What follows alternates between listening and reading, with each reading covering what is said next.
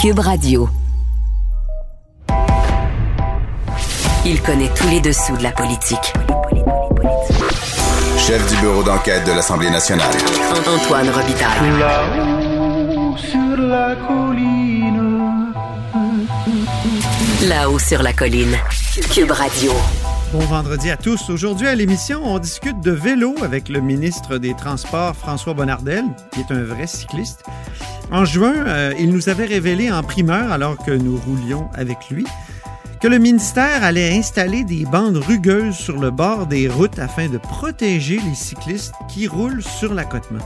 Or, le projet pilote est annoncé aujourd'hui. Évidemment, j'ai brièvement abordé d'autres questions, dont la brûlante question du projet de tramway à Québec qui a été durement critiqué récemment par le BAP. Mais d'abord, mais d'abord, c'est vendredi, jour du dialogue des barbus. C'est pas moi qui dis ça, c'est mon tonton Thomas. C'est pas moi qui dis ça, c'est mon tonton Thomas. Y a sa barbe qui pique un peu, y a des grosses taches sur son bleu, mais tonton l'air de rien, a de l'or dans les mains. Bonjour Thomas Mulcair. Salut l'autre barbu. Notre tonton Thomas, accessoirement collaborateur à la joute. Euh, le beau risque de Noël, moi c'est comme ça que j'ai appelé ça. Penses-tu que c'est un beau risque ce que François Legault a annoncé hier? C'est un risque, c'est une décision politique, comme toutes les décisions autour de la pandémie de la part du gouvernement de la CAQ. Parfois, ils ont raison, parfois, ils manquent leur coup. Par exemple, je pense qu'ils ont eu tort de laisser Halloween aller, parce que même si eux, ils mettaient des conditions, les gens n'avaient entendu qu'une chose, Halloween aurait lieu. Alors, c'est un peu la même chose pour Noël. Quand on a regardé les chiffres après l'Halloween, du 10e au 15e jour à peu près, la période d'incubation, pouf, les chiffres ont augmenté. La, la santé publique n'est pas unanime pour savoir si on a assez de chiffres pour ça, mais disons que la coïncidence est marquante. Donc, Mhm. regardons Noël. On nous dit une semaine de, de tranquillité avant les quatre jours permis pour avoir jusqu'à 10 personnes, je veux bien. Puis après, une semaine. Mais justement, la période d'incubation, c'est pas sept jours. Donc, imaginez que vous êtes enseignante euh, au primaire. Et les enfants ont vu toutes sortes de familles pendant quatre jours et amis. Là, ils ont eu sept jours. On ne sait pas du tout qui va être porteur ou pas d'un virus. Ils retournent en classe parce que contrairement aux étudiants du secondaire qui ont une semaine de plus en éducation virtuelle, les enfants au primaire retournent le 4. Et moi, je pense que c'est là-dessus que M. Legault est en train de prendre un risque. Et je suis pas sûr que c'est un beau risque. Quand on sait qu'il y a de la lumière qui pointe sur l'horizon, écoutez, Antoine, on est à la veille d'avoir les vaccins. Ils sont en train d'être approuvés. C'est pas une question de plusieurs mois. C'est une question de peut-être un mois maximum avant que ça commence à être distribué. Alors, c'est un risque. Tu dis un mois? Convaincu. Ben, dis- je pensais que je pensais qu'on n'aurait pas de vaccin quand même avant la fin du printemps. Les Américains disent qu'ils vont être en train de les livrer avant la fin du mois de décembre. Ah oui, OK. Et, euh, et, et, et- et ça, ça pose une autre question, petite parenthèse quand même. Parce que M. Trudeau euh, n'est pas très transparent sur une chose très importante. Lui, il va toujours dire, ben oui, on a des contrats avec Pfizer, avec Moderna, et ainsi de suite, ce qui est une très bonne chose. Et ils ont bien fait. Mais on ne sait pas où est-ce qu'on est dans le fil d'attente. Je m'explique. Est-ce que les Américains, par exemple, vont avoir pendant des semaines, voire des mois, des vaccins, tandis que le Canada va être en, en attente? Vous vous souvenez comme moi que la semaine dernière, les libéraux avaient tenté en commission parlementaire de dire à travers Pfizer, non, non, non, faut, pas- faut pas rendre public les, les contrats. Moi, je pense que la dernière chose qu'il faut faire, c'est de cacher de l'information. Si on veut éviter les folies des gens qui sont sur les médias sociaux en train de dire que COVID-19, c'est un canular, c'est pas vrai, porte pas de masque, c'est du, c'est du contrôle par l'État. Mais la dernière chose qu'il faut faire, c'est de cacher de l'information. Et malheureusement, c'est ce qu'on a fait. Donc, pour revenir à notre risque, tu, trou- tu trouves pas que c'est un beau risque? C'est un, c'est un risque trop grand. Moi, mais il, risque- il aurait fallu annuler les deux fêtes, annuler et Noël et le jour de l'an? Ça aurait été politiquement pas populaire. Comme le fait d'annuler Halloween aurait été politiquement populaire. Donc, c'est sûr que c'est un excellent compromis politique. Mais je suis pas convaincu qu'on a le droit de faire des compromis avec la santé publique. Et c'est ça mon point. Mhm. Mais pour la santé mentale, euh, donner un peu c'est d'espoir, la Je- permission d'aller voir euh, ses parents, de faire, un- Ben. de faire une, une- une réunion à, à 10, peut-être Mais que... justement, euh, voir ses parents, et ça veut dire souvent trois, sinon quatre générations dans la même maison. Et ça aussi, ça, ça pose son lot de risques.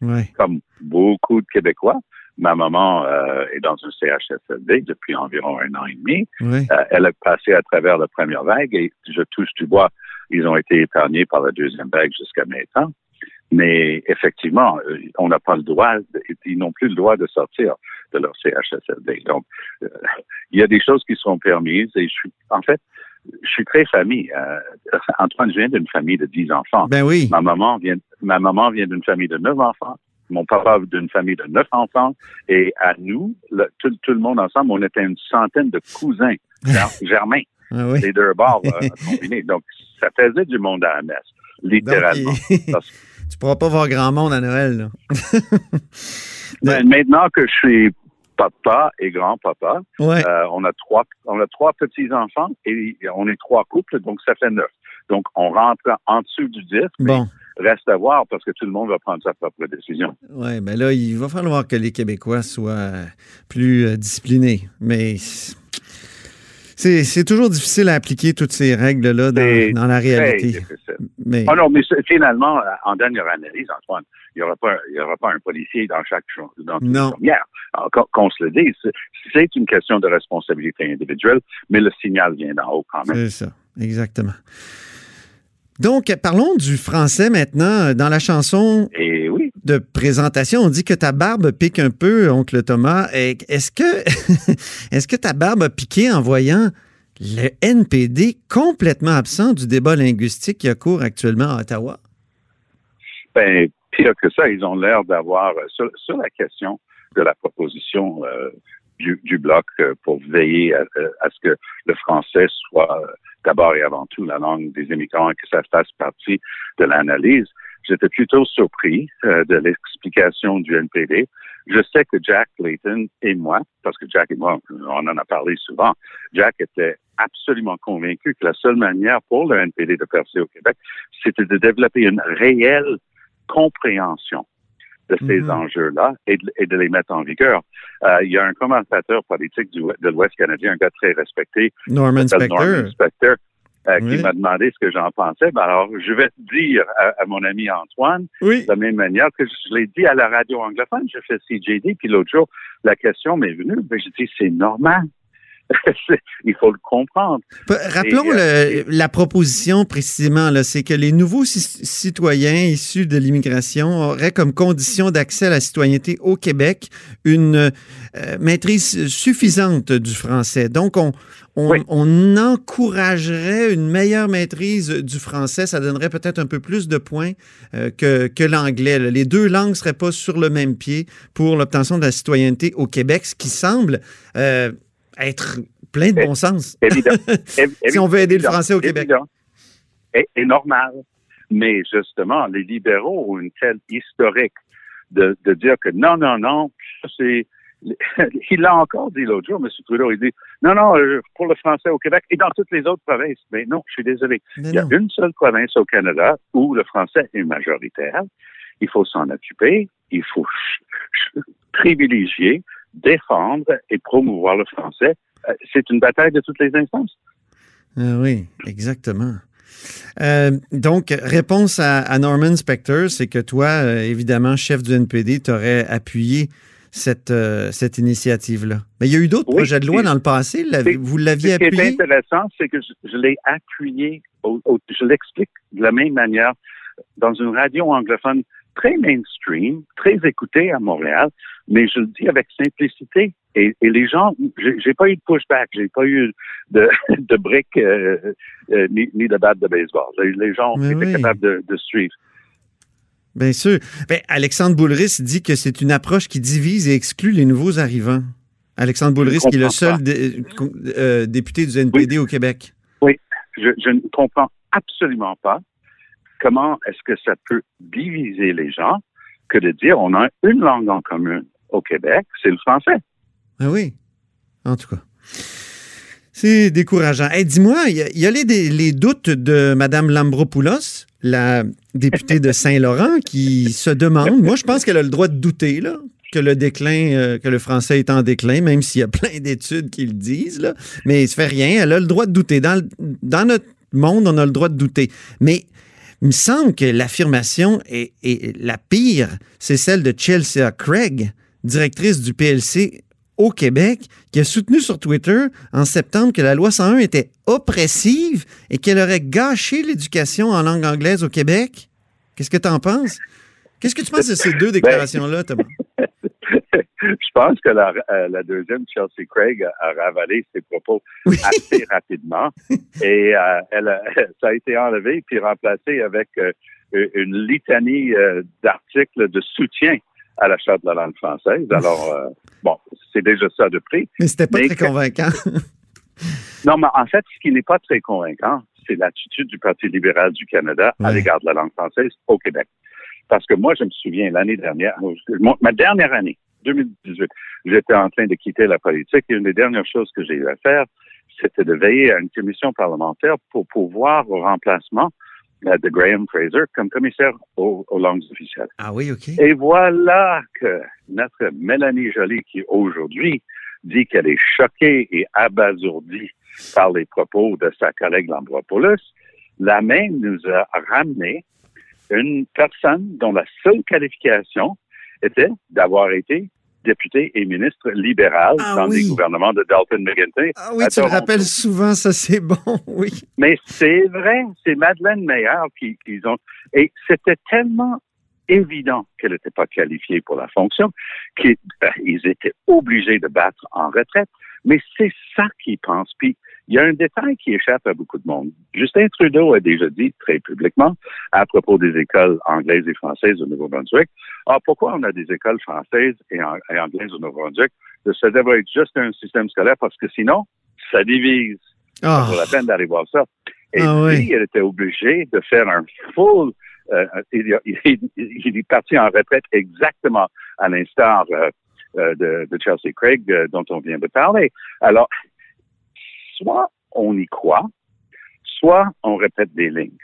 Et si on y croit, puis on, on l'a vécu, puis on a compris, je, je comprends peut-être un petit peu mieux un aspect de Chelsea parce que peut-être elle vient, euh, elle n'est pas du tout de la région de Montréal. Et donc, en campagne, euh, d'où- elle vient, il y a eu une, une nette euh, dégringolade de l'offre euh, de services d'école en français, pardon, en anglais OK. Ça n'explique pas le fait que quelqu'un qui occupe une fonction à ce niveau-là n'a- n'a- n'ait jamais été sensibilisé Ouais. à, à la réalité qu'était la défense de la langue française au Canada. Parce que M. Trudeau et son, ses comparses vont toujours nous dire non, non, non, on a deux langues offici- officielles égales. Moi, j'aurais peut-être pu dire ça, Antoine, jusqu'à ce que je mette les pieds à Ottawa comme adulte, parce que je suis né à Ottawa. Mais quand j'ai été élu en 2007 à la Chambre des communes, Hmm. en, en bon québécois, les deux bras me sont tombés, les deux oreilles aussi.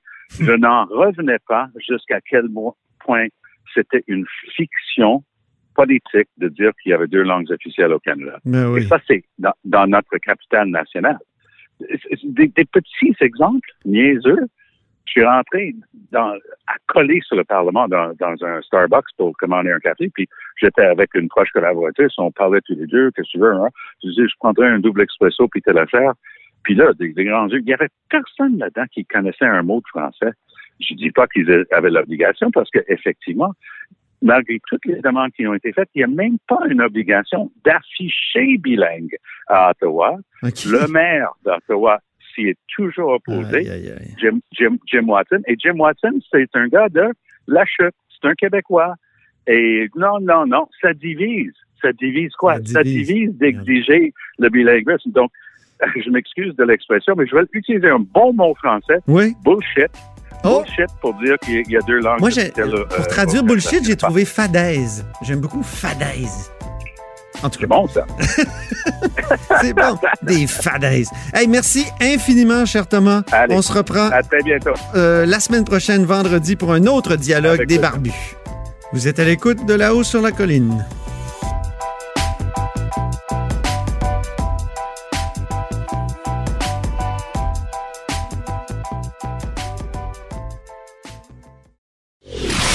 Antoine Robitaille. Le philosophe de la politique. La joute politique ne colle pas sur lui. Il réussit toujours à connaître la vérité. Vous écoutez là-haut sur la colline. Quand on partait de bon matin, quand on partait sur les chemins, à bicyclette. Des bandes rugueuses sur l'accotement en bordure des voies cyclables, est-ce que ça permettrait de mieux protéger les gens qui sont en vélo, les cyclistes? Euh, On en parle avec le ministre des Transports, François Bonnardel. Bonjour. Bonjour. D'abord, Monsieur le ministre, euh, vous avez vraiment eu une belle année de vélo. 4060 Ouais, km au compteur, 43 000 mètres de dénivelé, 86 sorties de vélo, c'est formidable. Ben, été une belle, euh, une belle saison, mais au-delà de tout ça, euh, on est toujours dans un contexte au ministère euh, d'assurer et d'améliorer la sécurité euh, des, des- des cyclistes un peu partout, un peu partout au Québec. Dans ces conditions, euh, on voulait mettre en place certains projets pilotes euh, Oui. cet automne. C'est un peu tard en fin de saison, là, mais surtout pour le début de la prochaine saison, puis d'avoir une implantation de bandes rugueuses sur euh, sur différentes routes là, qui, qui auront été qui auront été choisies par le ministère des Transports. Donc On avait eu la primeur, à- on avait vraiment eu la primeur, je me souviens, à la hausse sur la colline de cette euh, nouvelle-là. Puis c'est- à ce moment-là, vous me parliez de trois routes principalement euh, où il y aurait ce type de, de bande rugueuse là, qui serait installée. Oui, c'était après avoir eu des discussions avec Pierre, Lap- avec euh, pas Pierre Laporte, mais avec Pierre Lavoie, pardon.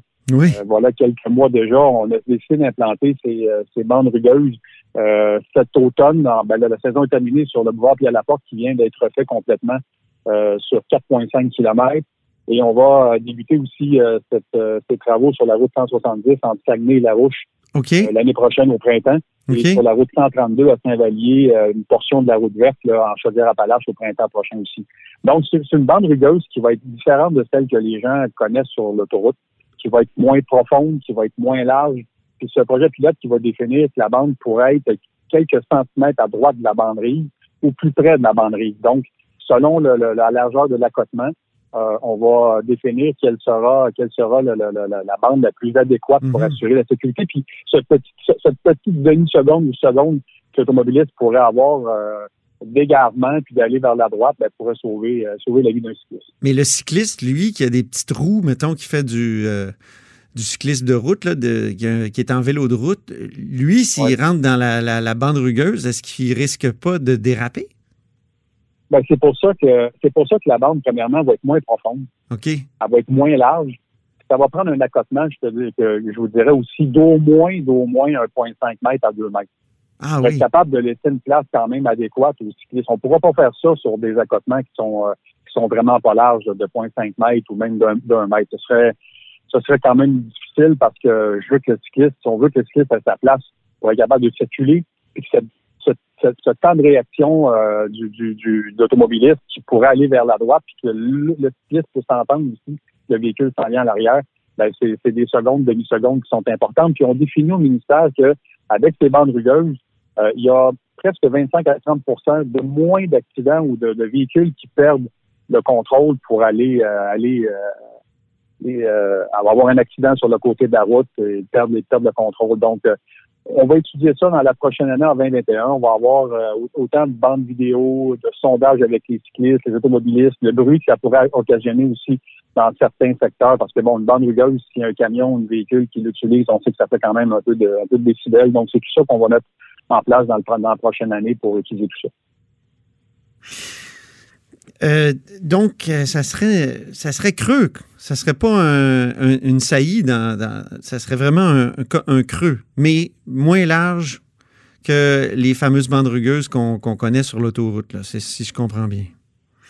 Ouais, moins large, moins profond. Parce qu'à quelque part, euh, ceux, qui ont, ceux qui ont déjà roulé, exemple, dans la réserve phonique de Laurentide, euh, les bandes rugueuses qui sont là, c'est comme sur une autoroute conventionnelle. Donc, Ouh. quand vous, vous, vous prenez la bande rugueuse, ça se sent, là. Il faut, faut tenir le, le- le guidon, euh, le guidon serré. Alors, on, on peut pas, là, on peut pas mettre ça en projet pilote parce que j'en conviens que ça pourrait être difficile.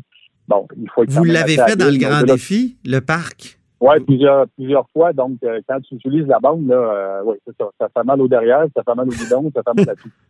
Alors, alors voilà. C'est pour, ça, que- pour ça que les particularités seront différentes pour euh, ces secteurs de route qu'on va, qu'on va utiliser. OK.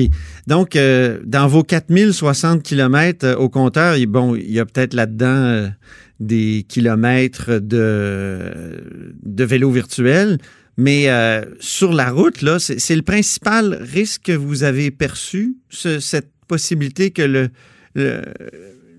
l'automobiliste ou la personne en camion ou en pick-up euh, oublie qu'il y a un accotement, puis... Euh, ben, c'est certain, c'est certain que les bandes rigueuses, on ne peut pas les installer partout. Donc, non, les, cas de, les rage au volant où certains automobilistes ou camionneurs veulent pas voir les cyclistes, on n'empêchera pas ça. Malgré, malheureusement, la prévention, le partage de la route, les publicités que la SAC et les villes font pour dire aux automobilistes, aux camionneurs, ben, c'est un partage de la route, c'est une route verte qui est utilisée euh, pour dans certains secteurs, oui, les villages partout au Québec.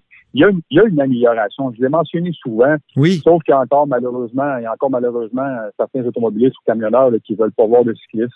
Bon, on a, on a, on a à respecter le code de la sécurité routière. On a des efforts à faire. Maintenant, ce partage est important. Puis l'utilisation du vélo en temps de pandémie, encore cette année, est, est, accélérée dans le sens où les gens veulent sortir, veulent prendre l'air. C'est un moyen, c'est un moyen de se garder en forme. Donc, euh, il y aura toujours des efforts et là-dessus, euh, là-dessus, le risque zéro n'existe pas. Mais je pense que c'est une des, des, des avancées intéressantes qu'on va mettre en place dans la prochaine année pour euh, sauver. Puis si on sauve une vie l'année prochaine grâce à ça, ben, ce sera ça le gagne.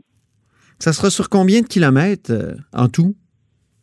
Ben, la première portion qu'on fait, qu'on fait sur la route, euh, sur le boulevard Pierre-Laporte à Granby, c'est sur 4,5 km. Et sur ce 4,5 km, on va avoir des bandes qui vont être euh, soit collées sur la banderille, soit un peu décalées euh, de la banderille, avec différentes. Puis là, quand je dis profondeur, ça coûte de millimètres. Hein. De millimètres. Donc, on va jouer, on va jouer avec cette portion de 4,5 km là, cet automne. On a une bande de 1,5 à 2 mètres donc, on a, on a une bande pour, pour que les cyclistes soient en sécurité. Puis on va évaluer par la suite quelles seront quelles seront les bandes les plus adéquates selon la largeur de l'accotement dans le futur. Donc, on fait ça cet automne à Granby, puis l'an prochain, on s'en va au Saguenay-Lac-Saint-Jean, puis en Chaudière-Appalaches. OK. Euh, les pick-up qui nous frôlent, qu'est-ce qu'on fait contre ça? Quand on est ministre des Transports? on se fâche, mais on se fâche pas trop, mais non, mais au-delà de tout ça, au-delà de tout ça, il y aura malheureusement toujours des gens qui, qui, qui considèrent que les vélos n'ont pas leur place sur la route. Euh, je leur dis au contraire, euh, ce partage doit se faire, doit bien se faire. Maintenant, il y a des règles à respecter hein, pour les pour les cyclistes quand on est quand on est en groupe de, de 4, 5 ou 6. Euh, plus souvent qu'autrement, s'il n'y a pas d'accotement, il faut, faut rouler en file indienne faut pas rouler à deux, encore moins à trois de large pour prendre toute la route. Mm-hmm. Alors, j'ai pas de leçon à donner là, aux cyclistes, mais encore une fois, il faut quand même faciliter ce, partage de la route. Puis de l'autre côté, ben, je dis aux camionneurs, puis je dis aux, automobilistes, ben, ce partage, il, est important, puis quelque part, il faut s'habituer parce qu'il y aura encore plus de, cyclistes dans les prochaines années. je pense que c'est un partage qui, qui, est juste sain, sauf que c'est pas euh, c'est pas facile pour certains d'accepter d'accepter ce partage. Euh, en terminant, le tramway et le troisième lien, comment ça va? Est-ce qu'on a réussi à, relier les deux? Ça va bien, ça va bien, M. Robitaille. Oui. Euh, vous aurez, euh, ben là, vous, le savez, on a, on a Vous avez des rencontres là, avec le maire sur le tramway. Exactement. Exactement. Combien de rencontres vous avez eues? Je n'irai pas plus loin, monsieur. Ah non? OK, correct. Ah non. Je sais qu'il y en a une qui a été rendue publique. Oh, bien essayé, mais euh, non, non, on s'est rencontrés, puis euh, on a mis carte sur table, puis on, on, est, on a à cœur ce projet. La ville a à cœur ce projet, puis on va trouver, euh, on va trouver le meilleur projet pour les gens de Québec et les gens de la Rive-Sud. Puis le BAP, il va sûrement se pencher sur le projet du troisième lien. Est-ce qu'on sait à peu près quand? Quand est-ce qu'un BAP ah, se, se, se, fait? Il, ça prend des annonces. il faut, faut, qu'il faut que le projet soit, soit pas mal avancé, j'imagine c'est prématuré de vous donner une date. Euh, la prochaine étape, comme vous le savez, c'est de dévoiler le projet. C'est ça. Donc, euh, on est on est à cette étape. Quand on aura dévoilé le projet, ben, tout le processus environnemental ou la suite euh, ira de l'avant. Vous engagez-vous à, respecter les conclusions du BAP comme on le fait pour le, tramway? Ben, premièrement, le BAP a refusé le projet de, de, de Rennes à Montréal. Le gouvernement est allé de l'avant. Euh, le BAP a refusé le projet de train de l'Est à Montréal. Le la, la, gouvernement est allé de l'avant. On reçoit un rapport du BAP aussi qui, qui, qui, euh, qui est sévère dans ses conclusions. Au-delà de tout ça, on ne peut pas tout régler là, dans le rapport du BAP. On ne peut pas tout prendre, donc on prend certaines, certains éléments qui vont nous euh, qui va nous amener à peaufiner et à améliorer le projet. C'est exactement ce qu'on fait. Donc, euh, le jour où le BAP sortira sortira son analyse, son rapport sur le tunnel, donc on pourra l'évaluer en temps de lieu.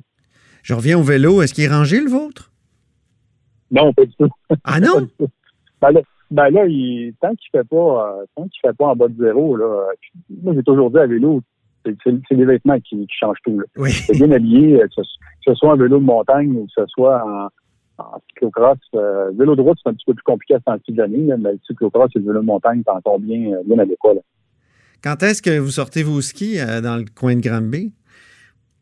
J'espère qu'on va être capable de sortir bientôt. Oui, moi aussi. Mais là, on est encore 12-13 euh, degrés à Granby aujourd'hui. Aïe, aïe, aïe. Euh, non, mais on va espérer avoir une belle saison euh, malgré la pandémie, mais je pense qu'il y a encore une recrudescence. On va le voir. déjà, j'ai des boutiques, des amis qui, qui, qui voient des ventes de ski de fond là, exploser déjà, même, même 6-7 semaines avant Noël. Donc, je pense que les Québécois trouvent des moyens de, de, de de prendre l'air, de se tenir en forme, puis de considérer que leur santé, c'est important. Puis pour moi, ça, l'est. Donc, euh, je donne, je donne un petit exemple euh, euh, bien, bien à moi, là, mais au-delà de tout ça, pour moi, la sécurité des cyclistes, puis cette annonce qu'on fait aujourd'hui est importante pour leur dire qu'on c'est des, des, petites avancées, mais c'est des petites avancées qui pourraient faire une grosse différence. Puis comme j'ai souvent dit, si on sauve juste une vie l'an prochain, grâce à grâce à ces bandes, ce sera ça de gagner.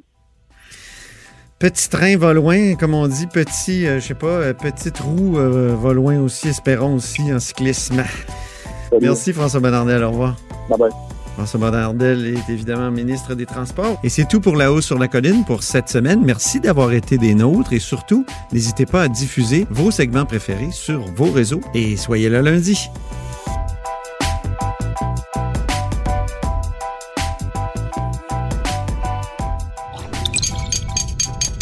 Cube Radio.